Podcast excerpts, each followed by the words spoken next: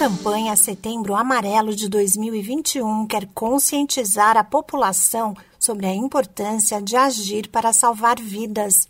De acordo com a Organização Mundial da Saúde, o suicídio é uma das principais causas de morte no mundo e nove em cada dez casos poderiam ser evitados.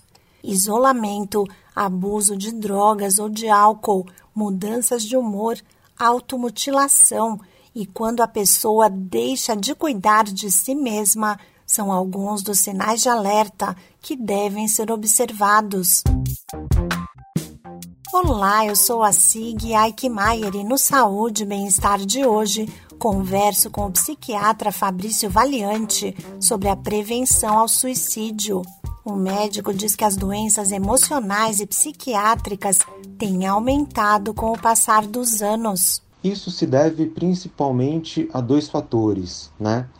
Que são os fatores que modernamente a gente entende como sendo os contribuidores para o desenvolvimento né, e para a eclosão de transtornos mentais, que é a predisposição genética de um indivíduo, né, juntamente com fatores estressores, fatores traumáticos. Né?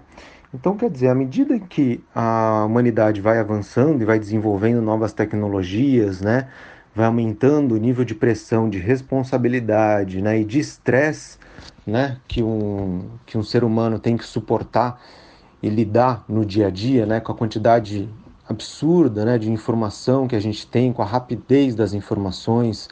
Uh, isso vai sim trazendo insultos para o nosso cérebro que, obviamente, não foi tendo o tempo necessário para se adaptar a todas essas mudanças. O psiquiatra Fabrício Valiante explica que os transtornos mentais têm relação com a predisposição genética. À medida em que é, os insultos cerebrais vão aumentando, né? Obviamente que juntamente com predisposições genéticas até então adormecidas, assim como diabetes e hipertensão, né, que aumentaram muitos casos ultimamente, né, principalmente no, na metade do século passado em diante, devido principalmente a mudanças de estilo de vida, dos hábitos alimentares da sociedade, mas óbvio que também tem um embasamento genético, né, assim também com, a, os transtornos psiquiátricos acontece. Né, da mesma forma. Em mais de 96% dos casos, a pessoa que tira a própria vida sofre de um transtorno mental e alguns fatores de risco podem contribuir. Seria aquela pessoa né, que tem um problema mental, que ela não tem tanto cuidado familiar, não tem tanta continência familiar, pessoa que tem mais de um problema mental, pessoa com problemas de saúde, né, condições, condições precárias de vida, né, uma condição socioeconômica precária também.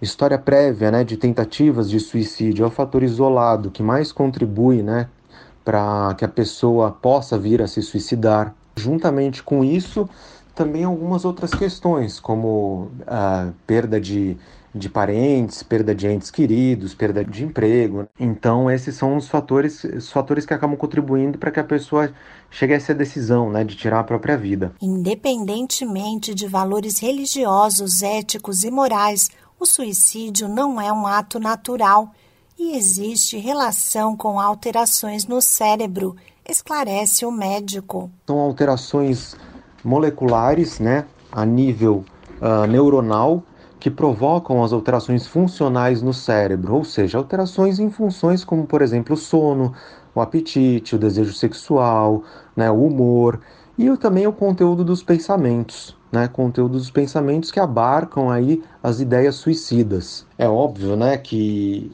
se houver transtorno mental, é um indicativo né, de que a pessoa tem uma maior tendência para se suicidar, principalmente depressão, uso de substâncias psicoativas comórbidas com transtorno mental ou não. Identificar um amigo ou familiar em sofrimento emocional e que precisa de tratamento é fundamental para a prevenção do suicídio.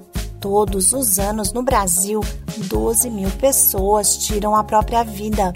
E o primeiro passo para ajudar a reduzir esse número é ouvir quem está em sofrimento, oferecer apoio e conforto. Esse podcast é uma produção da Rádio 2.